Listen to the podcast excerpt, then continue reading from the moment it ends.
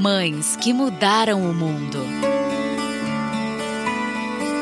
Um dos mais conhecidos e admirados mártires do século XX, o teólogo luterano Dietrich Bonhoeffer, certa vez escreveu que, como Cristo, o cristão deve se envolver no alívio da fome, da injustiça e de todos os outros males mundanos. Sua crença assegurou sua morte nas mãos dos nazistas nos últimos dias da Segunda Guerra Mundial, pouco tempo antes de a Alemanha ser liberada pelos aliados. Nascido em 4 de fevereiro de 1906 em Breslau, Prússia, poucos minutos antes de sua irmã gêmea Sabine, Dietrich era filho de Karl e Paula Bonhoeffer. Karl era um renomado psiquiatra e um importante professor de neurologia e psiquiatria. Sua esposa Paula era neta de um famoso historiador. A infância de Bonhoeffer foi idílica, talvez porque a sua vida seria tirada prematuramente. Ele era o sexto de oito irmãos e a casa fervilhava de atividades presidida por sua mãe. O riso das crianças, piadas, brincadeiras, canções e jogos eram encorajados por Paula Bonhoeffer, sempre no contexto do significado de viver uma vida cristã feliz. Ela esperava que seus filhos fossem virtuosos e instilava na cosmovisão deles o seu próprio idealismo. O casal Bonhoeffer e seus filhos viviam numa casa grande e confortável em Breslau, Alemanha. As crianças eram cuidadas por uma babá e duas empregadas. No verão, Dietrich e seus irmãos passavam grande parte do dia brincando nas colinas e florestas das montanhas Harz, numa casa de veraneio.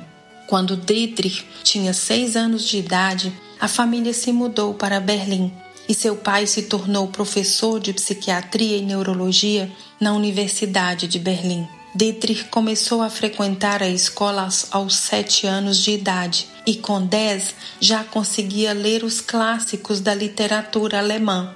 Todos que o conheciam ficavam impressionados com a sua bondade, personalidade calorosa e amor a Deus. Durante a Primeira Guerra Mundial, o irmão de Dietrich, chamado Walter, foi morto no campo de batalha. Ele e sua irmã Sabine ficaram conversando durante horas sobre o significado da vida e da morte. Aos 14 anos de idade, Dietrich começou a considerar a carreira ministerial. Sabine escreveu que o irmão tinha o dom das atitudes discretas. Ele ouvia com atenção e valorizava muito o tratamento polido às outras pessoas, das quais mantinha certa distância.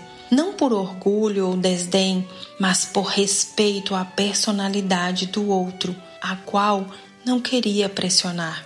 Depois da Primeira Guerra Mundial, os alemães sofreram com índices altíssimos de inflação e para comprar um único pão, os Bonhoeffer tinham de carregar uma sacola de dinheiro até a mercearia. Era o início das condições econômicas que promoveriam a elevação de Hitler ao poder. Em 1927, Dietrich Bonhoeffer, um estudante brilhante, recebeu seu doutorado em teologia na Universidade de Berlim. Ele tinha apenas 21 anos de idade e se tornaria uma voz poderosa falando contra o nazismo. Na década de 1930, o regime nazista de Hitler estava difundindo sua doutrina de supremacia da raça ariana, que incluía livrar o mundo das raças inferiores, como os judeus, juntamente com os ciganos e as pessoas portadoras de deficiências físicas ou mentais. Dietrich não escondia o seu ódio ao nazismo e dedicou sua vida a encerrar o reinado de terror de Hitler. Para se opor à igreja alemã apoiada pelos nazistas, ele fundou a Liga dos Pastores de Emergência. Que se tornou a Igreja Confessional da Alemanha. Em 1935, ele instituiu um seminário clandestino em Finkenwalde para treinar pastores para as igrejas ilegais que tinham sido banidas pelos nazistas. Devido à constante ameaça da Gestapo, os amigos insistiram para que Bonhoeffer deixasse o país, de modo que ele concordou em fazer uma viagem à América. No entanto, depois de seis semanas, quando já era óbvio que a guerra era inevitável, ele retornou à Alemanha no meio do verão de 1939.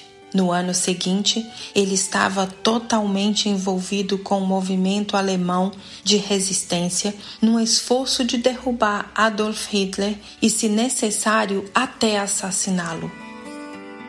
Dietrich trabalhava como mensageiro no serviço contra a espionagem, usando os contatos de sua igreja em todo o mundo.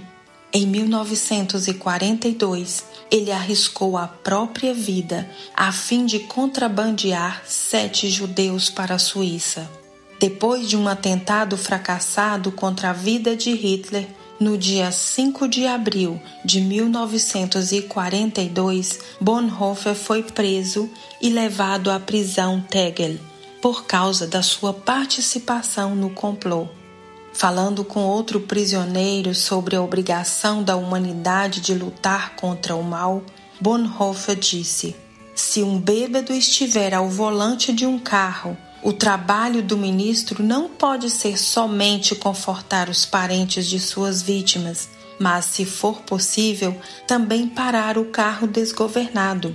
Todos os prisioneiros que conviveram com Bonhoeffer bem como os carcereiros, falaram sobre sua compaixão e preocupação com o próximo. Bonhoeffer era um exemplo de humildade e de doçura, escreveu Paine Best, um oficial inglês encarcerado junto com ele. Ele sempre parecia difundir uma atmosfera de felicidade, de alegria nas coisas pequenas da vida e uma profunda gratidão pelo mero fato de estar vivo.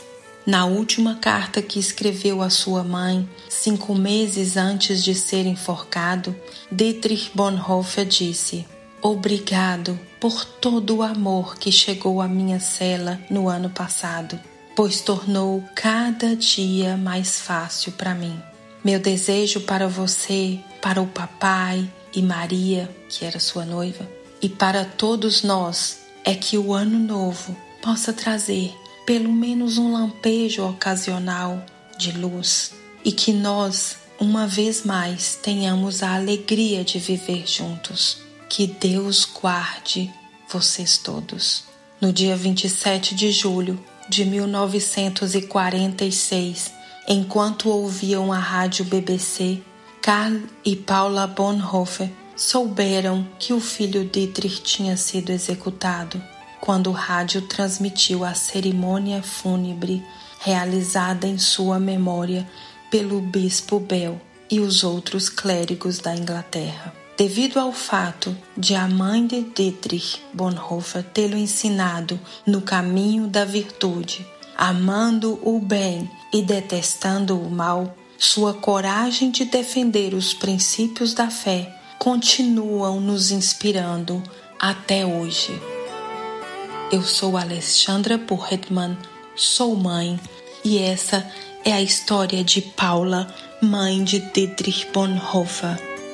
A série Mães que Mudaram o Mundo é uma iniciativa do projeto Jabes e é publicada em parceria com o EBVNcast traz trechos do livro Mães que Mudaram o Mundo Histórias inspiradoras de mulheres que fizeram a diferença para seus filhos e para o mundo.